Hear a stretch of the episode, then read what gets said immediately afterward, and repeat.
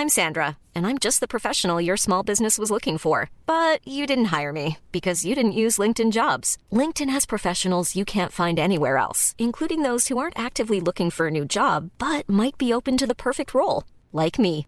In a given month, over 70% of LinkedIn users don't visit other leading job sites. So if you're not looking on LinkedIn, you'll miss out on great candidates like Sandra. Start hiring professionals like a professional. Post your free job on linkedin.com/people today. En OfficeNet, alrededor de 2007, luego de un proceso de selección bastante grande, hicimos algo raro. Les avisamos por mail a todos los que participaron que no quedaron seleccionados, agradeciéndoles. Pero además de eso, les pedimos responder una encuesta de calidad de proceso de selección y les dimos un cupón de descuento para comprar. La sorpresa fue enorme. Mucha gente agradeció el feedback y respondió la encuesta, y algunos usaron el cupón. Aprendimos y generó ventas, pero todo surgió de una limitación, fuente siempre de inspiración. Como no teníamos mucho dinero para invertir, teníamos que hacer marketing como fuera. Este es el capítulo Vos sí, vos no del libro Soy Solo. Más información en soysolo.com.ar. Otro ejemplo de esto, por la misma época, fue cuando, después de dar una charla en un evento, alguien se me acercó y me preguntó, ¿qué les dan en OfficeNet para que todos puedan hablar bien en público?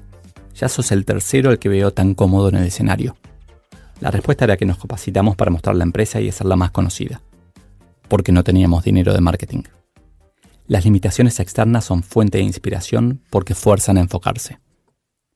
La lógica era simple la gente tenía que morirse de ganas de trabajar con nosotros y, sabiendo que la mayoría no podría, como segunda opción querrían ser nuestros clientes.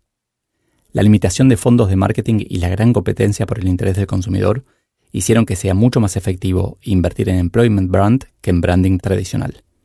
Con la misma inversión, trabajar la marca empleadora puede generar muchas más ventas que el branding tradicional. Búsqueda disruptiva. Tenemos la base de datos de candidatos más grande de Latinoamérica, me dijo alguien de una consultora de recursos humanos en 2015, en Brasil, tratando de venderme sus servicios. No te creo, lo desafié. Claro, yo tenía un as en la manga. LinkedIn es la base de datos de candidatos más grande y la más actualizada. Pocos días después comencé la búsqueda de un gerente de recursos humanos para Staples, la empresa que lideraba. Pero tenía que ser alguien diferente, que pudiera ayudarme con el cambio cultural que buscaba.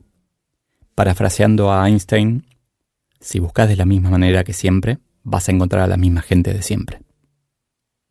Decidí liderar la búsqueda directamente y hacerla de una manera que todos criticarían. Publiqué un job posting en LinkedIn y luego del primer filtro hice el segundo con preguntas estandarizadas para responder en la web. Y en vez de preguntar, por ejemplo, el nivel de inglés, fui mucho más concreto. ¿Estaría dispuesto a tener una entrevista vía Skype con alguien de Estados Unidos en inglés? Quise poner a los candidatos en una situación en la que tuvieran que pensar y ser lo más honestos posibles. Pero lo más interesante y nutritivo para mí fueron las preguntas abiertas. Pedí que vieran ciertas fotos que empleados habían posteado en nuestras oficinas de ese momento y pregunté qué deducciones sobre la cultura de la empresa podían hacer y si tenían alguna recomendación. Algunos se limitaron a hacer preguntas. Necesitaría saber cómo son las políticas y, por mi estilo, yo buscaba gente que hiciera las deducciones, no que esperara recibirlas en bandeja. Otros dedujeron, pero hicieron recomendaciones en contra de mis valores. Empresa informal y que no controla las informaciones publicadas, lo que puede generarle daño a su imagen. La primera acción sería la definición y divulgación de un código de etiqueta corporativa, dijo uno. También planteé dilemas. Un empleado no está de acuerdo con su evaluación de desempeño, cree que está mal. Va a hablar con recursos humanos. ¿Qué harías? A partir de las respuestas entendí cuán importante era, en la escala de valores del candidato, el respeto a la autoridad. El jefe siempre tiene razón, y el cuidado de las personas. Tenemos que ser y parecer justos. Con información tan valiosa pude hacer un shortlist mucho menos influida por la calidad, entre comillas, de un CV o un perfil de LinkedIn. Y por último, hice un par de preguntas que a veces me cuestan en una entrevista. La famosa remuneración pretendida, si está en otros procesos de selección y exactamente qué busca en una nueva empresa. Quien finalmente contraté escribió, estoy buscando una empresa alineada con mis valores. Este proceso es fuera de lo común. Me gustan las acciones diferentes y fuera de la caja. El proceso fue largo, me tomó mucho tiempo. pero terminó con una contratación excelente que aceleró el cambio cultural que buscaba. Si hay una cosa que yo trataría de cambiar en general en las empresas, algo de un costo menor y un impacto mayor, es la forma en que buscan personas. Creo que es, sería mucho más eficiente si en vez de ir todos por el mismo proceso, colocando excelente clima organizacional, grandes beneficios, todos diciendo lo mismo, que realmente se diferencian por su visión. Yo creo que la gente más y más elige trabajar con un equipo de gente que persigue la misma visión y por sus valores. ¿Qué, cosas son importantes y qué cosas no lo son? ¿Cuál es el ranking de, importancia de las cosas en, en una empresa? Todos vamos a decir que el respeto es importante o que la orientación al cliente es importante. Lo, relevante en esto es cuál es el ranking.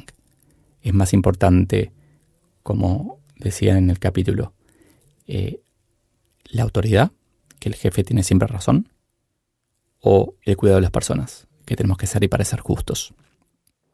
Y no hay una respuesta correcta o incorrecta. En un cuartel de bomberos, la autoridad es mucho más importante hay un incendio, yo quiero un jefe que mande. En un equipo, una consultora de, estratégica, probablemente el cuidado de las personas, en donde los futuros consultores o los que se están preparando hay que, hay que cuidarlos y, y formarlos, etc. Entonces, no hay respuestas correctas o incorrectas, lo que hace falta es ser más transparentes.